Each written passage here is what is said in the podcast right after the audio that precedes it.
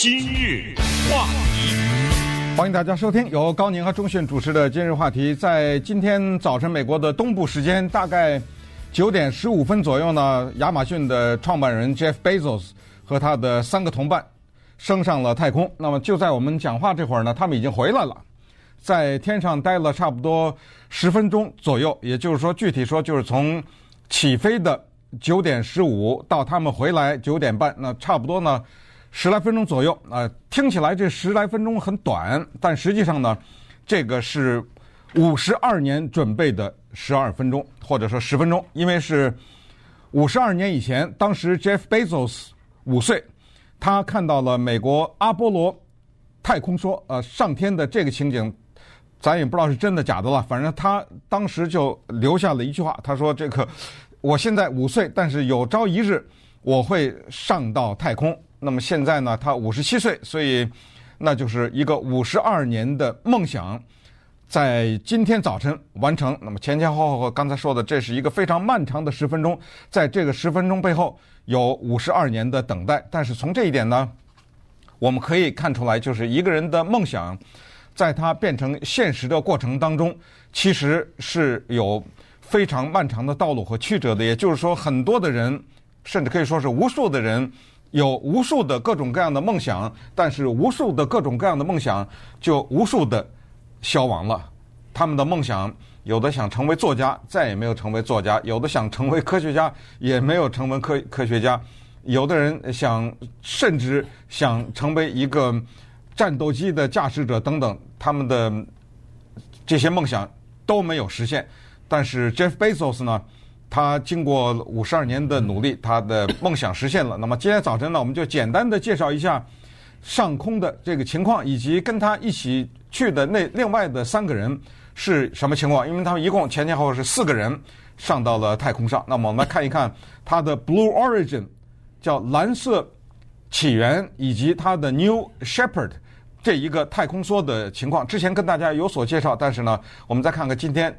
升空的情况，以及在太空中那难忘的四分钟失重状态。对，呃，这个很有意思哈。美国和英国之间的这个竞赛恨恨不得是哈，在冷战时期呢是美苏之间的太空竞赛，但是现在呢是当然不是军备的竞赛了，现在是这个太空之旅、探索之旅的这个竞赛。八天之前。英国的亿万富翁维珍呃呃银河号，他那个老板 Brandon 啊，他先上啊，Branson 先呃先上去了一下啊，然后呃当时这个 Bezos 还呃 Bezos 还呃祝贺他啊，但是 Bezos 当时也说了，说您这个是飞机旅行，我跟我的不一样，我的是火箭旅行，所以呃今天呢他就完成了啊，这个火箭旅行呢，它是呃就是。飞机旅行，Branson 的那个呢，确实是飞机啊，就是他飞机上头装的这个推进器，呃，然后呢，飞到上，先是其他的飞机带到半半空半空中，然后再自己点火再升空，所以呢，Branson 的那次飞行呢，大概一个来小时，一个多小时，不到一个半小时好像。但这次呢，升时间短了，这次大概也就是十一分钟左右啊，从直接的就点火升空，就是好像是进入就是太空梭一样的点火升空。它那个火箭上呢，呃，就是载着这个叫做太空，这叫太空舱吧？嗯。呃，New Shepard 哈，这个 New Shepard 以前我们曾经讲过，就是那个美国的第一个进入太空的那个太空人 Alan Shepard 以他的名字命名的啊，所以呢，这个太空舱里面呢。他是坐了四个乘客，这也是第一次在进入太空的这个飞行当中没有任何人操作的，这个是一个自动飞行器，然后里边就是四名乘客，一下子就升空了哈。我看你，如果你看现在那个满世界都是他那个升空的呃视频，你可以看得出来，从点火的那一秒钟开始，一下子到最后的下来，呃，整个的过程都非常的顺利啊，就是说。不过，在这个之前，他已经呃成功的连续的进行了十五次的无人飞行了，都没有出过意外哈，所以呢，这应该算是比较安全的。于是，今天的第一次载人的这个上升到太空外太空去呢，感确实哈是非常顺利、非常成功的。于是，这个竞赛就开始了，而且他们已经说了，他们今年可能还要再飞两次啊，所以呃都开始卖门门票了。待会儿我们可以稍微的讲一下，应该是机票。对吧？机票，对对对，呃，这个这个机票大概是多少钱啊？所以呢，呃，当然现在因为我们都知道可以上去的机会还非常的少，于是这个票肯定是比较贵的，一般的人可能还是买不起的。嗯，呃，讲一下飞机和火箭的区别哈。Richard Branson 呢，他上去的时候是这个飞机，我们看到的是扁扁的那个造型很奇怪啊，平时我们没见过这种飞机，但是他那个飞机呢。是有双翼的，有翅膀的。对，他飞上去，飞上去以后，Richard Branson 他所做的那一个也是一个飞机，也就是有一个飞机把另外一个飞机推上去。上去对，推上去以后，他两个飞机脱离，然后推动的这个飞机自己飞回来，脱离了以后，那个飞机再飞回来，所以这两个飞机都是有驾驶员的。Richard Branson 他不是驾驶员，他坐在里面，他有自己的驾驶员。然后这个飞机飞回来，飞到地上着陆，就这么一回事儿。火箭呢，今天早上我们看到的 Jeff Bezos，他是由一个火箭点火，我们都这都见过哈，巨大的推动力推上了太空以后呢，推进器掉下来了。对，推进器没有翅膀，推进器就回来，从天上掉回来了。当然掉到哪里，这个事先都已经算好了啊，这不能乱掉的。掉回来以后掉在地上 没事儿啊，完好的，它不是摔下来啊，它是呃降落回来，然后这块大馒头呢，这个太空舱呢，在天上飘了四五分钟哈。对。那你说它怎么回来呀？它没有翅膀，那它不是就摔下来了吗？是的，它就是摔下来，只不过快到地面的时候，人家头上有一个降落伞伞，对，降落伞打开，它缓缓的。都落到地面，落在什么地方，这都是发射以前早都算好了，所以也没有关系。这个就是飞机和火箭的区别。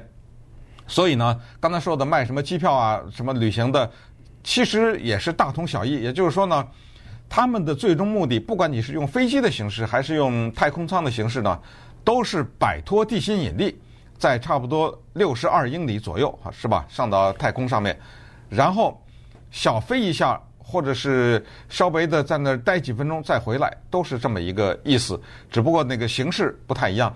接下来还有什么伊朗马斯克，还有其他的一些公司都在研发，只不过呢，就在这前后八九天的时间之内，我们也就是等于向大家宣告，就是太空旅行的时代就正式的开始了。哇，这个确实是哈，嗯、这个呃，对他那个就是外太空和这个我们。呃，地球的这个分界线啊，呃，有不同的说法哈。在美国的航空管理局和在太空总署呢，他的认为是叫做八十公里的上空啊，大概是在五十英里左右吧。在这个地方呢，呃，就脱离了这个地球的引力了啊。然后呢，这个时候呢，就进入到零。地球引力的这个状态当中，就是失重的状态。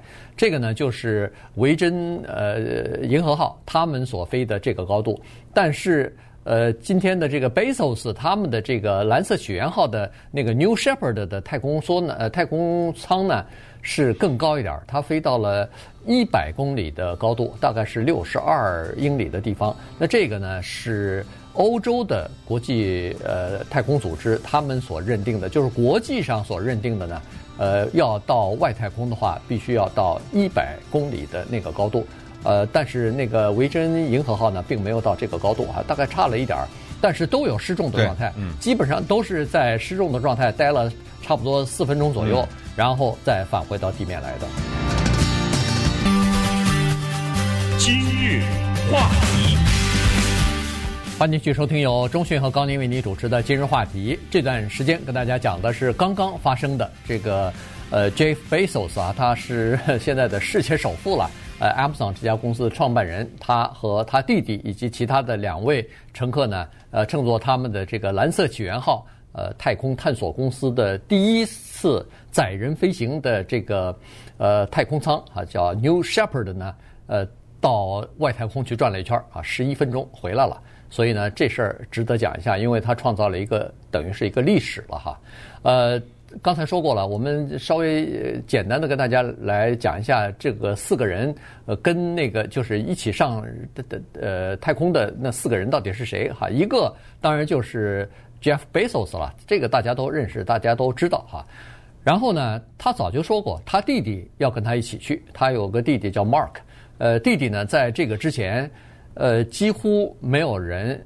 知道他是做什么的，也没有人他住知道他在哪里，什么身价多少啊等等。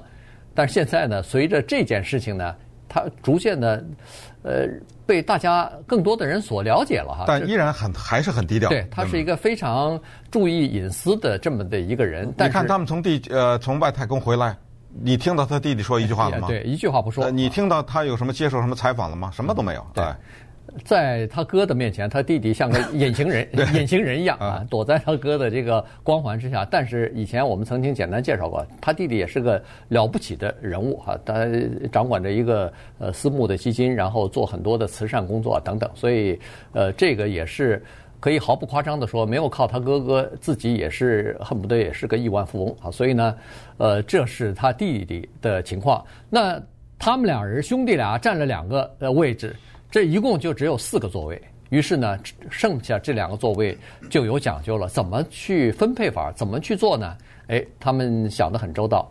第一就是请了一个八十二岁，今年八十二岁的一个女性啊，这个叫做 Wallace Funk，呃，这位女性呃作为他们的嘉宾邀请去了。我相信邀请她去参加是有象征意义的哈，这个。应该是不要钱的吧？应该是邀请的嘉宾吧？嗯、对，但是我知道呢，Wally 他之前付了二十万美元给银河，那就是 Virgin 呃 Virgin Galactic，对，给他们付了二十万美元，还在那儿排着呢。现在，嗯，他准备从那儿上。他这次，我想应该是免费。如果他付钱的话。说实话，我也不知道，对对，咱们也不知道他付钱没有。我我感觉是因为他是邀请、嗯、被邀请的嘉宾嘛。我这么说吧，如果他付钱的话，这个全部的意义都没有了。我觉得，对对对。况且，说实话，这个北首斯他不缺二三十万啊，他他钱太多了。嗯、好了，为什么要邀请这位女性呢？因为上次我们也曾经讲过，这个她是六十年代的时候，美国的太空总署啊，当时要准备呃进行这个火呃这个水星计划。在水星计划的之前呢，呃，他们就有个设想，说是看看是不是可以挑选一批女性的太空人来进行培训。第一是看他们的身体的状况是不是可以承受啊。第二呢，就是说各种各样的训练和各种各样的知识是不是可以让女性太空人送上天去。当时挑了一批人，这个十三呃，一共十三个，十三个人哈，嗯，呃，水星十三嘛哈，对，这些人就被称为水星十三号或者水星十三人，呃，这个。我 Wally Funk 女士呢，就是其中的一个。当时她只有二十来岁呢，非常年轻的一位女性。所以在挑选的过程当中，在后来的培训的过程当中，她都非常的出色。但是没有想到后来这个项目呢，等于是关闭了，取消了。这时候呢，她说实话是有点失望的，但是她没有丧失信心，她总是说还可能会有机会，还可能会有机会。后来她曾经四次。到太空总署去申请做那个太空人，但是每一次都被拒绝了。他们提出的理由是你没有工程学的学位，所以呢，我们不予考虑。但是这里头有个非常大的但是，其他的也有男性的太空人没有这个工程学学位的，包括 John Glenn 这位太空人，他没有工程学学位，但是依然做了太空人了。嗯，所以呢，这里头实际上在那个年代啊，呃。你必须要承认，男女之间还是有这个不不平等的待遇的。是，呃，其实当年的那十三个人呢，到今天啊，只剩下两个人还活着了，就 Wally 还有另外的一个女性，所以这个呢对他非常有意义。你想想，八十二岁，很多人八十二岁颤颤巍巍了，已经，对不对？对。你看，大家看到那个照片也好，视频也好，你看他从。太空舱当中走出来，你看他还是很矫健的，是、啊、人也保持得很好啊，瘦瘦的，整个的状态是特别健康的，而且特别的阳光的这么一种感觉，嘻嘻哈哈的，啊满脸的这个笑容的这么一种感觉。而且他呢，这一生也不容易啊，早年的时候滑雪一个事故让他脊椎断掉，后来当时医生就是说，十七岁的时候就是说，呃，你永远站不起来了。你这后半生呢就在轮椅上度过。但是人家呢，居然战胜了啊，而且重重的困难都被他克服了。哎，就偏偏不让他上到太空上去，现在等于圆了他的一个梦。我个人觉得比较可笑的是那个花了两千八百万没来的那个人。对，哎，这个人是一个谜，就是因为 Jeff Bezos 呢，当年他卖票的时候，他是说这票啊，咱们采取标的形式，因为毕竟嘛，对不对？座位就这么点儿，就这么点儿座位，咱们就标。后来呢，飙到了两千八百万。那么两千八百万的时候呢，人家锤子就砸下去了。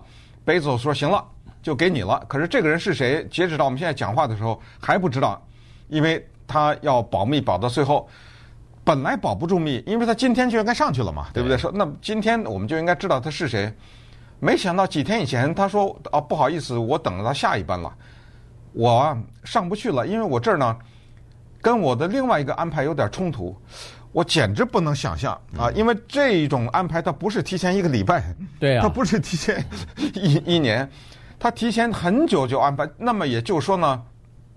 他要上到太空上去，可是他有另外一件事情比他要上太空大得多，对不对？重要的多。你比能 只能这样想啊，所以他说我是一个时间安排的冲突，上不去了。这个真的觉得很有意思，让我们觉得第一，我们想知道这个人是谁；第二，我们想知道他那个事儿是什么，知道吗？我觉得不可思议啊，就不可思议，你知道吗？我觉得是不是有点后悔了？没有啊，他说他下一班去啊。对他下一班去，价钱就不是两千八百万。哦，我你说他有点怕那个第一次上他，第一次我不知道是因为是不是安全的原因，还是因为是不是价格太贵了？不不知道啊。他两千八已经付了，那他标到了，但是他退出是可以的，他退出就不用第二批是肯定不会这么贵了。结果他结果他一退出，呃，给了另外一个人一个机会，就是今天。一块儿上去的，你看这个贝索斯，这个是无心插柳柳成荫，他既带了一个年纪最大的人上到太空，又带了一个年纪最轻的太空人上到太空，创造了两个历史，再加上他们兄他们家兄弟俩人，这个又是个历史，哎，又是个历史，这是就是排名在在那个拍卖的过程当中排名第二的那个人，大概是拍到了两千。三百万对，两千来万吧，欧元，哎，两千三百万欧元的还是多少钱的？我不知道，反正没到两千八百万。但是排在第二位的是一个十八岁的年轻人，这个十八岁的呃荷兰来的 Oliver 呃 Damon 啊，呃，这也是这是不是他出的钱？这是他爸出的钱。他是这样，他们父子俩都有钱，因为他父子俩开了一个就是那种理财的，就是那种呃投资投资的，对对对，呃，他也很有钱的。哦、啊，那是他爸跟他一起的公司，他们一起的理财的。但是，但是我在想，他只有十八岁嘛，对，这基本上赚赚的钱对，对，就是他爸，就是他爸赚的钱嘛。嗯、所以呢，呃，他本来是第一次没拍到，原因是被那个两千八百万的匿名的人给拍到了嘛。他是排在第二，所以他说好吧，我就排第二个航班，我就去上。就没有想到现在人家那个人退出了，他变成第一个航班了，对吧？呃，所以呢，这个事儿还挺有意思。那人变成第二航班了，你说这不是开玩笑吧？这呃，对。那么现在呢，我们知道的情况就是这样的，就是说，呃，Jeff Bezos 他不是说五岁开始就萌生了想上太空的这种愿望吗？后来他就一路做华尔街投资啊，然后自己开亚马逊啊等等。但是他这个梦想呢，就其实一直没有泯灭。所以他在二十年以前不是成立的蓝色起源嘛，对不对？成立了这个公司。后来呢，在二零一七年的时候，他就有一个宣布，他就说，从现在开始，每一年我出售十亿美元的我的亚马逊公司的股票，然后我把这个十亿美元放到我那个蓝色起源上面去，就专门做这个太空啊太空方面的研究。他本人也从繁杂的亚马逊的日常的管理当中慢慢的淡出，淡出了以后呢，他开始把大量的时间投入到他的蓝色起源上面去。据说他是每个过去啊是每个礼拜三。啊，去他的蓝色起源，现那现在就可能不只是一个礼拜三了。那么接下来呢，他还要开辟很多的跟这个太空之旅相关的这种事业。今天我看到那个 CNN 呢，嗯，那个报道这个事，那个标题起的太妙了，这让我真的不能不笑，你知道吗？他那个标题，他不是。Bezos 上天不是又回来了吗？对，十来分钟吗？他那个叫 One Day Delivery，这这太棒了哈！就当天送货，而且用的是他这个 Amazon 送货。对。